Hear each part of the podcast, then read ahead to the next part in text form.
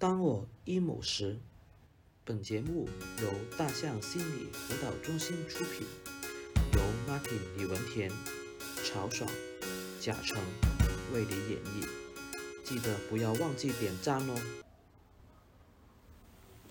好，来到我们新一期节目的现场，然后我是 Martin，今天还是由我还有曹爽跟贾成来为大家一起去啊、聊一些话题。然后今天我们的那个录播的现场还多了一位嘉宾，就是我们的博彤，博彤来到现场。好，大家跟我们的听众打一下招呼。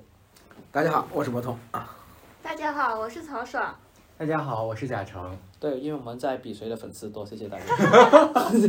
好，呃，上一次的节目呃呃播出之后呢，其实有一些的听众朋友也跟我们去反映，很想到我们的现场来，就是像今天博彤一样去分享他们的故事。然后我们也很欢迎，就是这些朋友能够向我们去报名，然后来到现场来能够来分享。然后，如果你由于各种的原因没有办法，就是来到我们的录播现场的话，也可以把你的故事，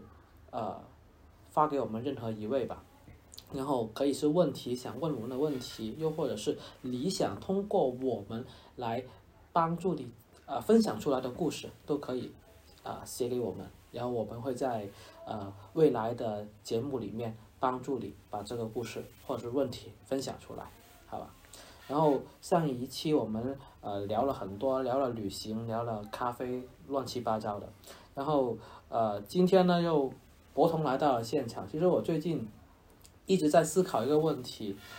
因为我看了很多的那种呃新闻报道，他说就是原本这个呃三月四月份是一个比较呃招聘和应聘都比较火爆的这样一个季节，但是好像今年由于呃疫情啊各种的原因，这种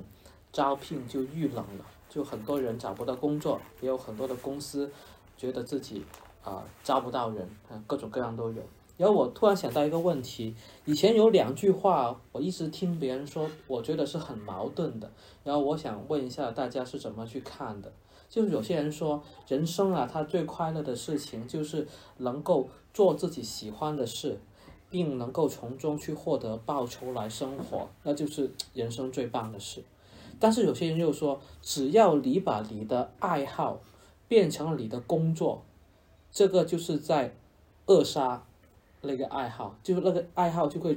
从你对它感兴趣到变成嫌弃它，就好像你很喜欢一首歌，但是你每天用它来做闹钟，你就会讨厌那首歌一样。这个是一件可怕的事情。那我觉得这两个东西本身，这两句话本身好像单独听都很有道理，但是放在一起它就是矛盾的嘛，对不对？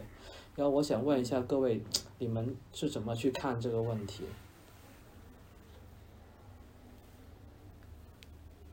就你们其实有没有人说就是更认同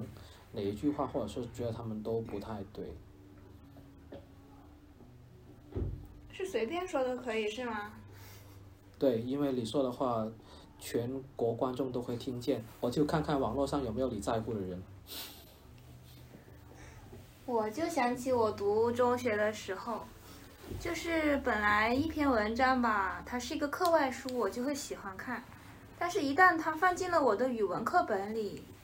我好像就不太喜欢读了。这是为什么呢？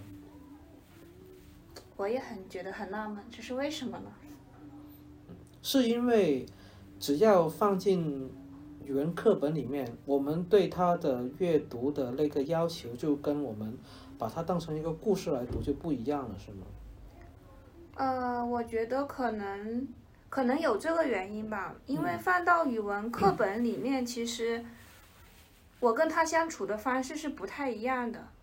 然后他对我的影响也不太一样。然后另外一点，我想到的是，当它放在语文课本里面，那就成了一种很固定的程式。但是如果我在阅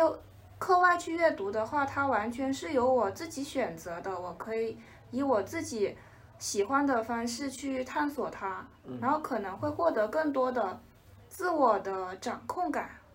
我不知道我的故事跟你的那个关于阅读课文的感觉一不一样。我小时候特别讨厌一件事情，就是我每次如果是呃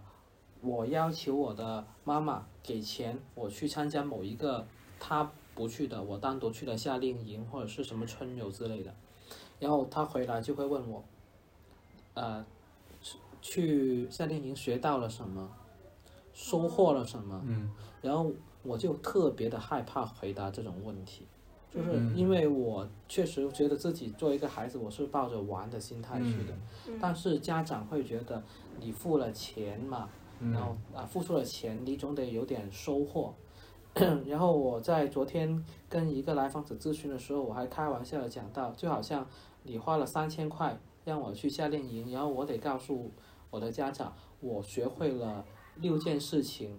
然后第一件什么，第二件什么，然后每件事情呢，大约价格呢就是，呃五五百块哦，嗯。这样子，或者是五十块这样子，然后所以呢，你给我这个钱呢是很有价值的，这样就好像会让我有这种感觉，我就很有压力，所以我不知道这种感觉跟你在课本上读一个故事，它当它变成课文的时候一不一样，就是你会料到我读完之后我是要把它拆解，我要是要把它理解的，这种就会让我们阅读的时候的压力更大。嗯。嗯，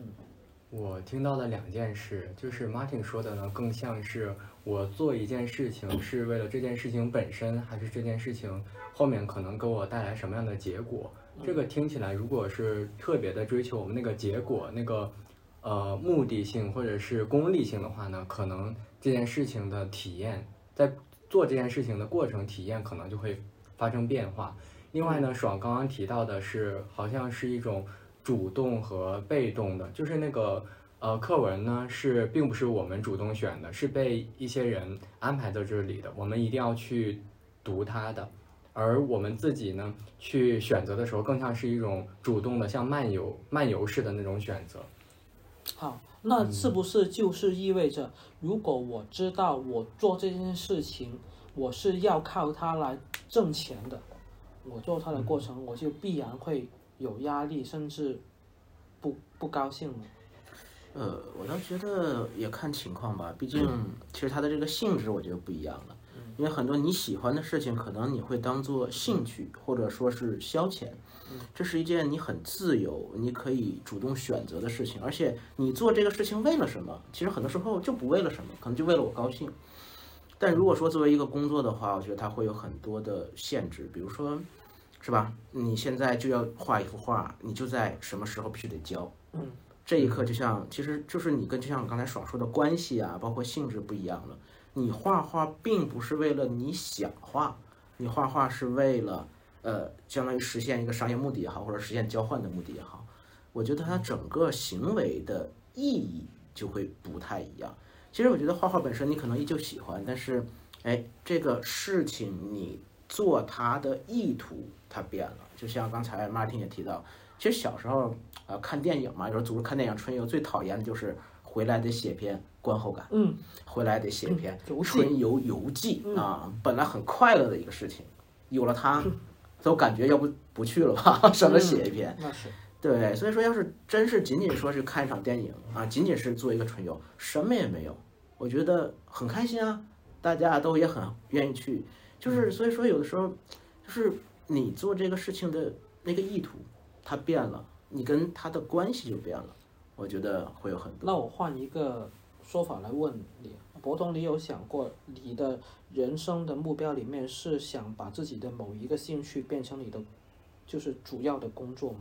呃，我还真的有想过，因为现在我觉得啊，正好也是程一直说的这一点，对我影响非常的大。嗯他说，很多时候其实兴趣甚至比能力更重要。你有兴趣做，你自然就会有能力，嗯因为你很喜欢做这个事情。那你会担心它真的变成你的工作之后，会让你就是感觉到有压力，然后不再喜欢它吗？我觉得变成了工作，它的相当于就类似于双重关系的那种感觉，它跟原先的关系肯定不太一样。嗯所以说，这个时候我觉得倒不一定说原来那个关系没了，只不过是又多了一个关系，他们的关系变得更复杂了。我觉得如果说你真的想去做这个事情的时候，呃，你可能就要意识到新的关系的出现，可能就会对你原来和他的关系有冲击。呃，如果说但是你评估完之后你依旧想做，我觉得还是可以做的，但肯定不会像原先那样的纯粹。嗯肯定有更更多的限制。博从这里好像引入了一个心理咨询的概念，就是双重关系。就是呃，在心理咨询里面，如果我们说一个人跟来访者、来访者跟咨询师，如果只有这一种关系的话，那这个就是一重关系。如果再有第二重关系，比如说他是啊、呃朋友介绍呀，或者是啊、呃他是某个老师的学生啊，那可能就有另外一层关系。这层关系不一定对咨询是有害的，但是呢，有可能会影响到那种。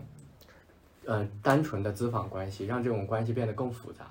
嗯是的，嗯呃，这块儿我就想到，就是那个期待。我我后来想过，双重关系为什么不行？因为有的时候你这个期待会错位。就好比说，我们既是咨访的关系，也是好比说是朋友的关系。呃，我如果说这一刻我想咱们是咨访的关系，我我是来访者，你是咨询师，我对咨询师有一个期待，但是那但是另外一个人他的期待可能是我们是朋友的关系，我是你姐，你是我弟，所以说这个关系对于每一个人的那个要求是很不一样的。我觉得就像刚才那个点，就是我们作为一个消遣，他其实你是有一种期待的，但如果你作为一个工作，你们俩的关系的期待是不一样的。好比说，我觉得如果说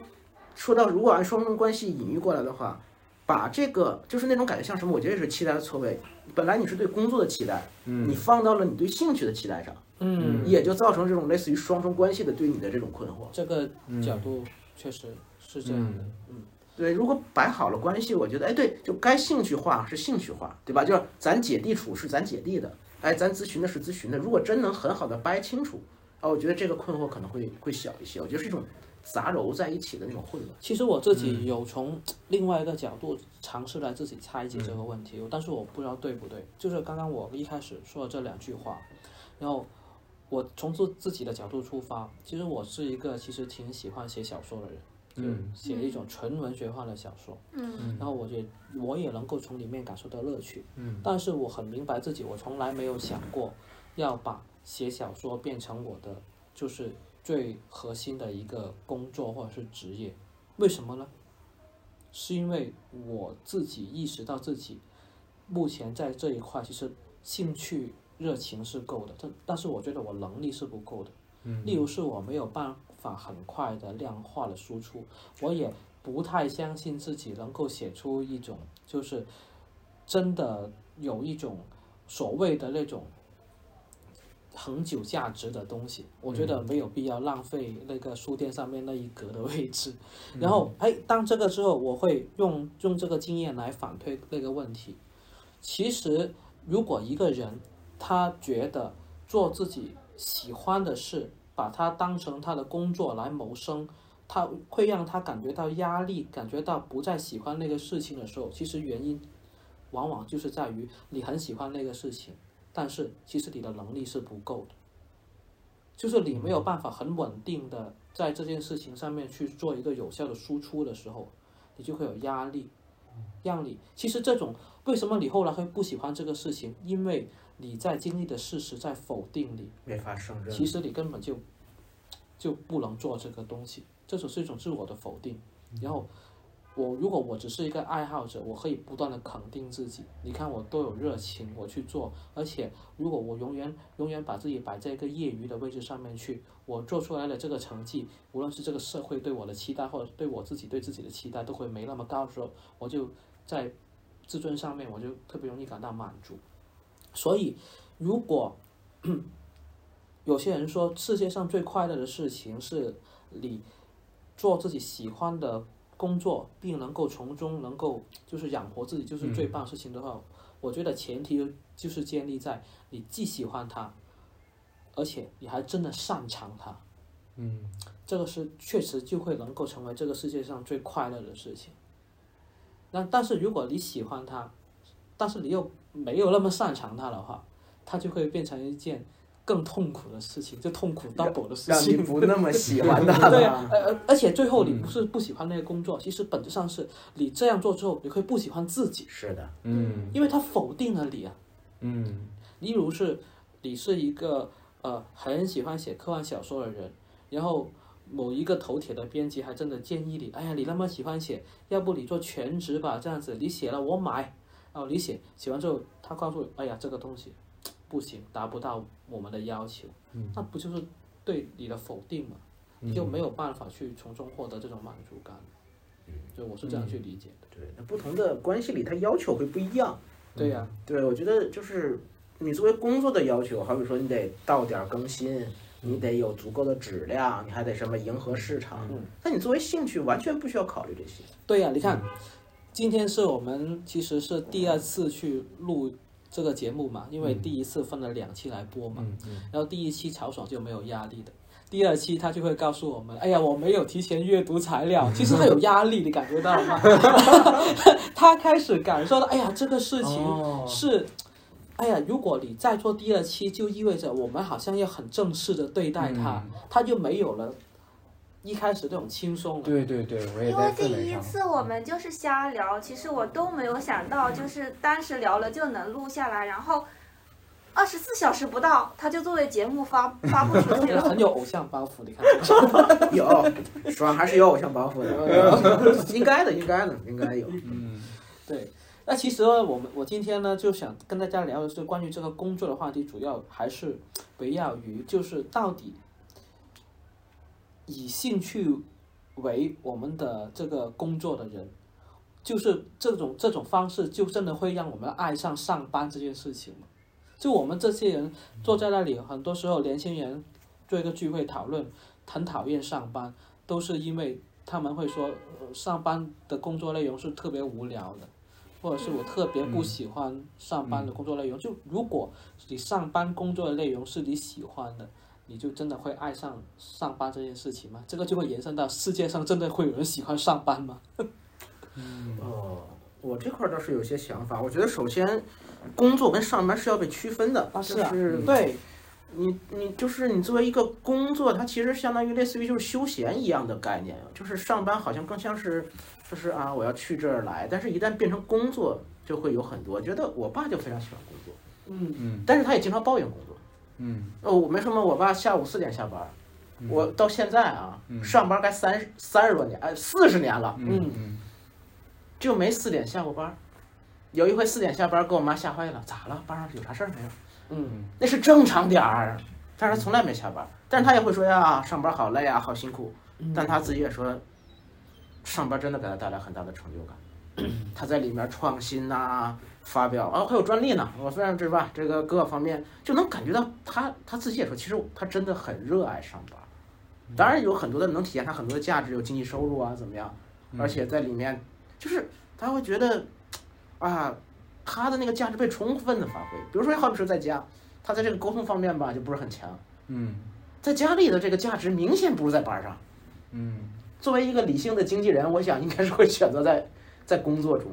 更能发挥。而且呢，我和我妈的态度也非常的一致。哎呀，不行，你在家大家沟通太累了，上班吧，你高兴我们也高兴，还挣钱，就是社会上的就是他的重要关系，他自己好像都会鼓励他这样，所以说他就是干得很开心。但是他当然会经常去抱怨单位上的各种事情啊，但是我觉得他是有价值的。嗯所以其实博通提到了一个很重要的问题，就是上班跟工作是不一样的。这个是什么意思呢？其实，呃，我我们会觉得就是上班这个事情，对于我们来讲，除了就是谋生之外，其实它是有一种道德价值。嗯就举个例子，博同三十岁，他走到街上，然后例如今天是一个呃工呃工作日，然后他看到一个熟悉的人，他就问他，哎，博同怎么现在在这里啊？呃，在现在在什么地方上班呀？今天不用去上班吗？这样子，然后他其实想问的并不是博同在从事什么工作，嗯，然后他是想知道博同在哪个单位，博同在哪个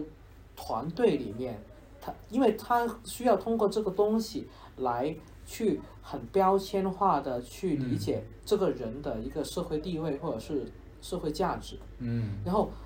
对于很多人来讲，上班是一种自觉性的道德，嗯就你你得去工作。是的，然后如果博通告诉他，呃，我是一个咨询师，然后呢，我每周呢就是做一个咨询，我就能够养活自己了。就举个例子嘛。然后，可能那个那个，假如那个是个阿姨，她就会给你就是提供一个非常的疑惑、困惑、复杂的那个目光。很表情很难，很费解。对呀、嗯对，很费解。然后，然后他没有办法去定义你。嗯然后这个时候，他是尝试用一种道德价值来看“上班”这两个字的。他每相对于这个而言，他不太关心你是做什么工作的。嗯，就现在的年轻人也是，他在找一个班上，嗯他不是在找一个活干的。其实，哎呀，这个这个非常有感触啊！这简直就是说的我人生写照啊啊！这这一出门儿，哎呀，今儿没上班啊。然后我心想，我已经不工作好多年了，但是啊啊、今天放假，我也会很，就是那种感觉。今天放假对我来说也不算撒谎，但绝对是一种欺骗，因为就那种感觉像是你上班，所以才会放假。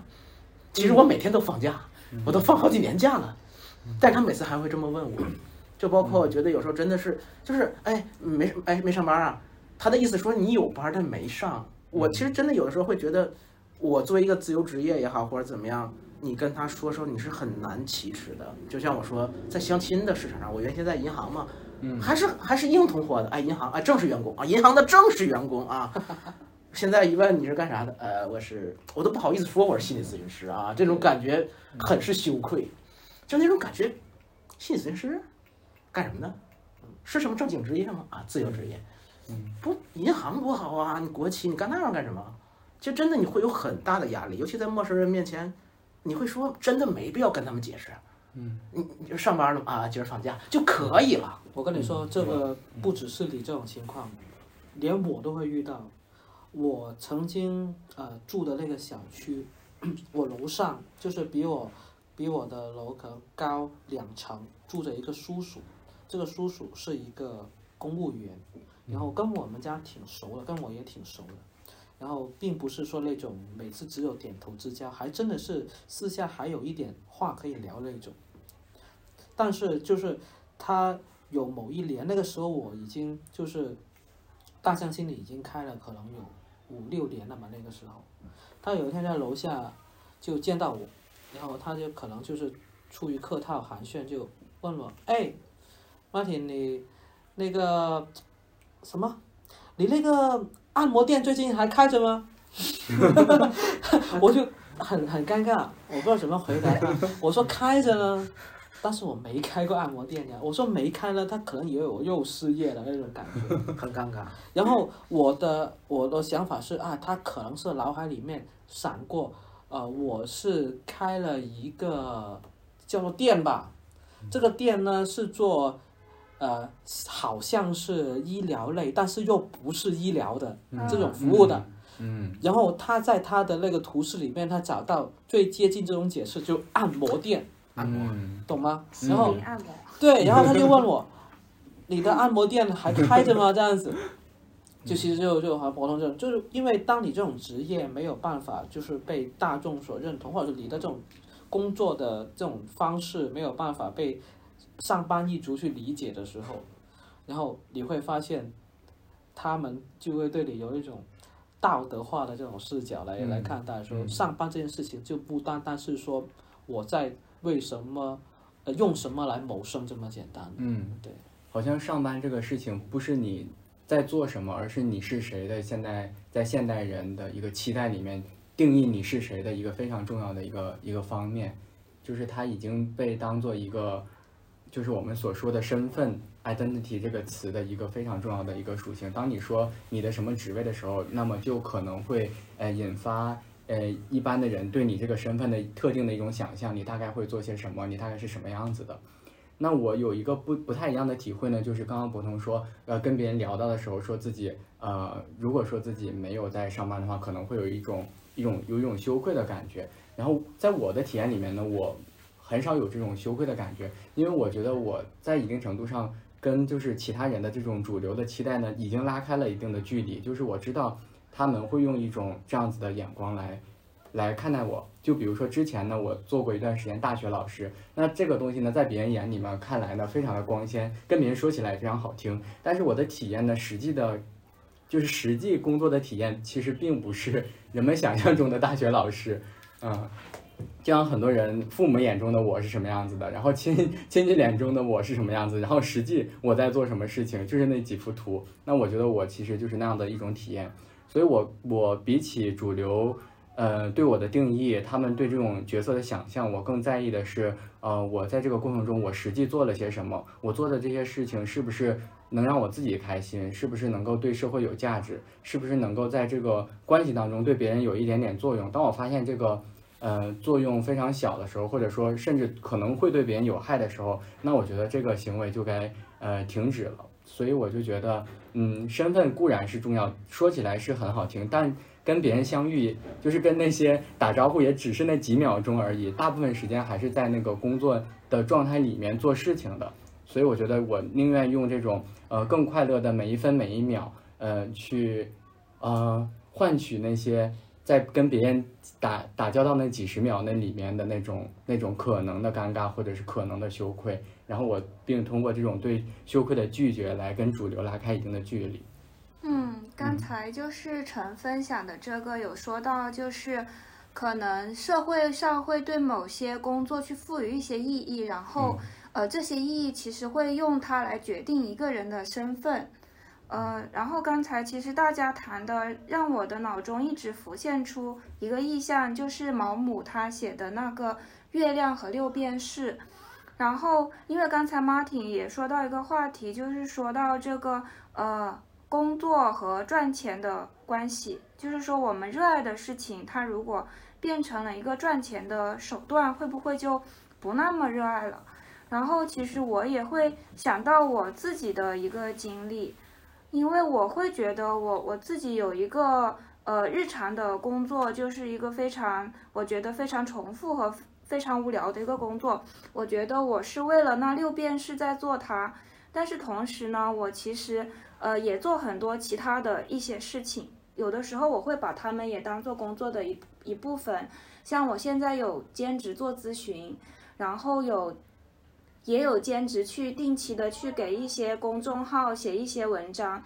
然后其实我是会觉得，呃，我的工作它是我的一个六便士，但是我在一个六便士的一个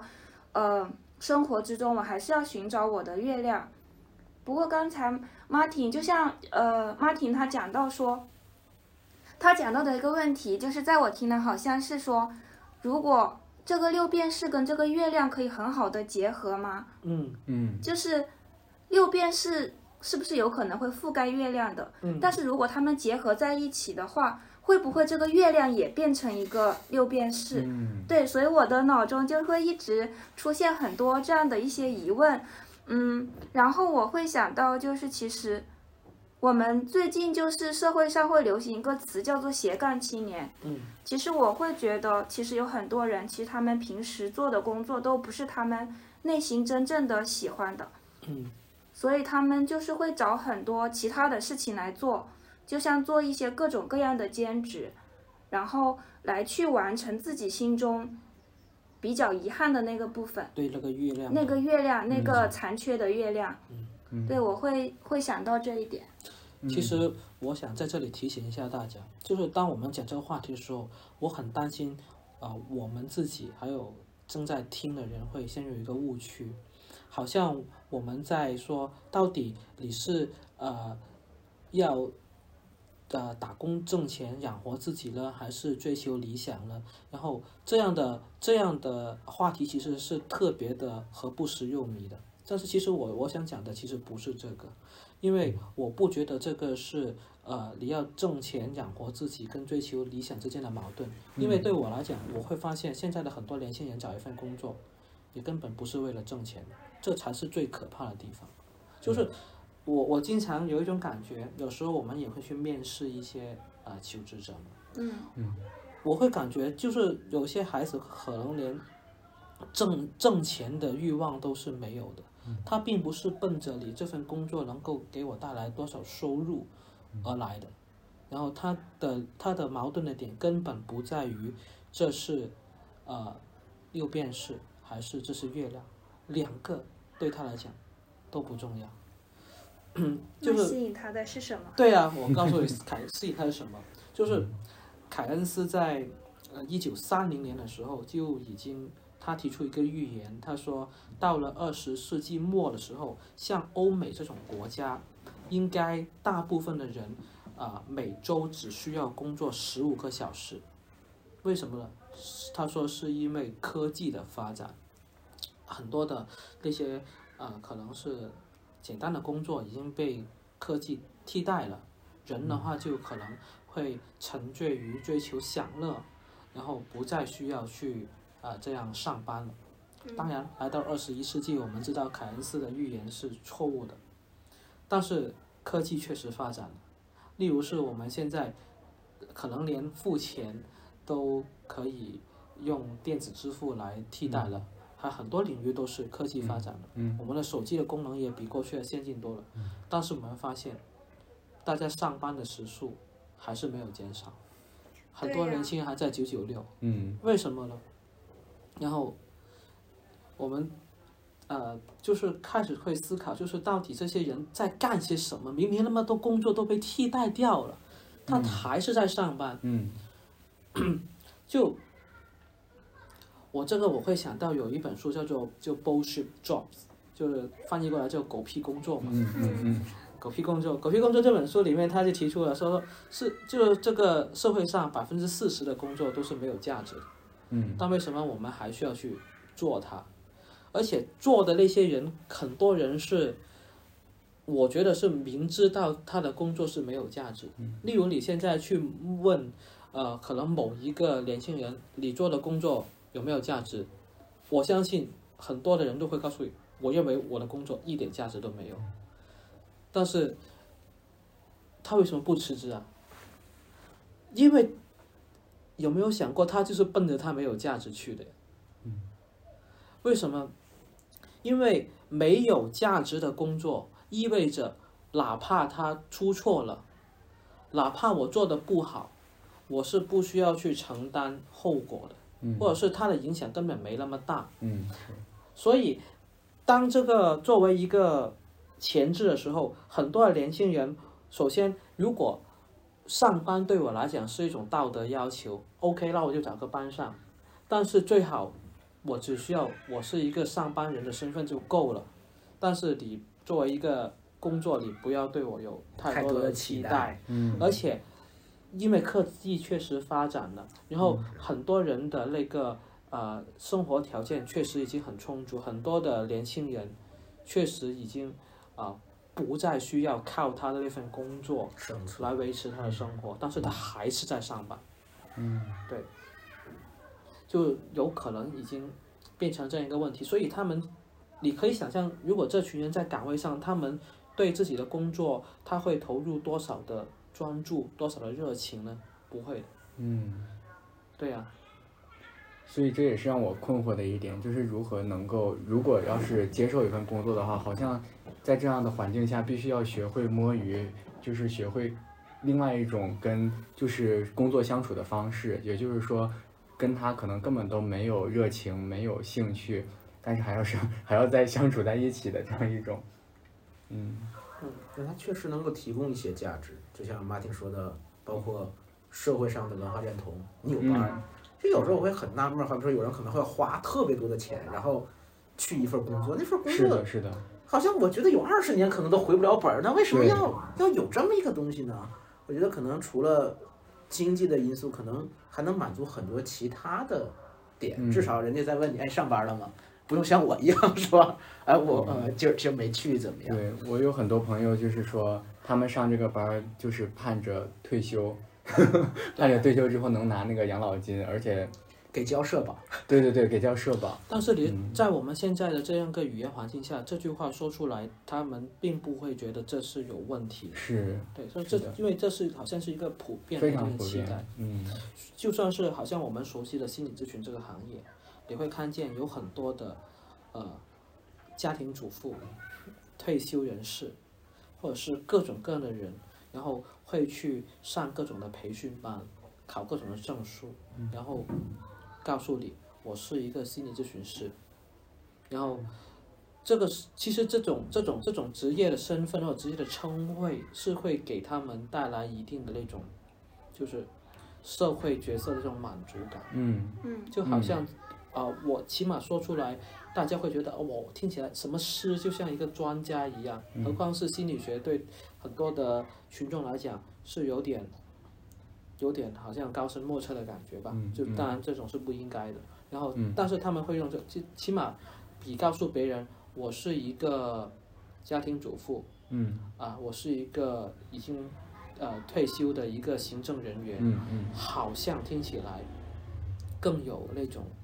魅力吧。嗯。当然，就是当对于我们来讲，我们当然不认为心理咨询师比家庭主妇要要高级或者是要高贵，但是这这种认知放在他们身上，他们就会选择一个角色嗯来嗯。被社会所认识。其实这种也很像是上班的理由啊，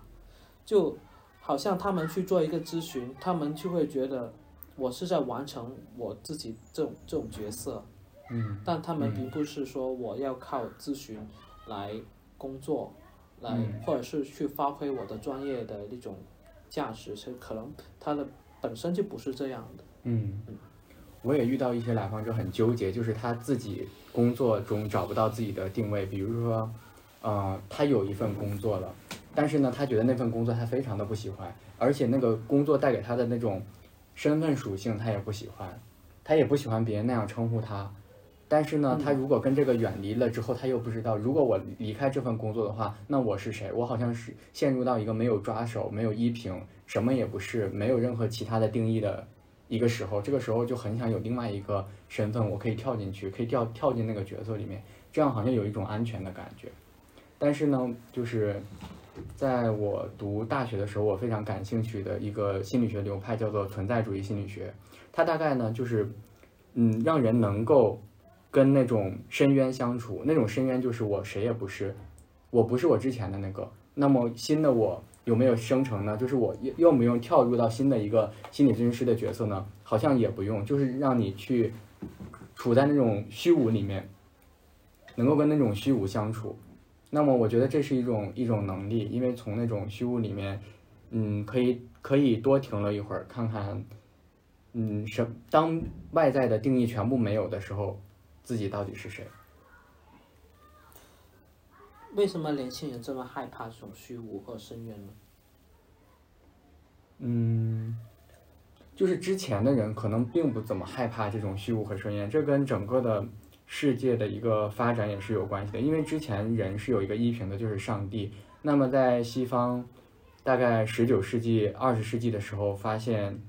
就是他们的科科学进步到一定程度的时候，开始不用上帝解释世界的时候，开始认为上帝已死的时候，他那个信仰的部分其实是空的。那么，如果一个人在这种信仰真空的状态下，从小从一出生就长期处在一套的话语体系里面，一套标准里面，他就没有发现其他的可能性。那么这个时候，好像人生就是无意义的，人生没有意义，然后有一天就要死，不过百年就要去世了，在渺小的，在这种庞大的一个宇宙当中，好像人的生命就是一瞬，这种这种冲击感跟站立感是比较强的。那么，如果一个人他处在一个相对多元的文化里面，其实就有一个选择跟停留的空间。也就是说，我可以不是这个，那么我可以等一会儿再重新做一个选择，我又是什么其他的可能性？A、B、C、D，我可以可以去选择另外一种可能性。但是如果只有一种选择，我抛抛弃了这种选择的话，那么就直接会掉入到那种深渊里面。嗯哎，这个让我想起那个歌词，你们有没有听过朴树那个《The Fear in My Heart》？就他就说，你敢不敢放开你的双手？敢不敢就这样坠入深渊？嗯，就是这种嗯就是我这个感觉，就是很多人就很害怕自己两手空空的嗯那种感觉，就是没有没有抓手，无嗯法定义的那种状态，嗯就会让他们很很抓狂。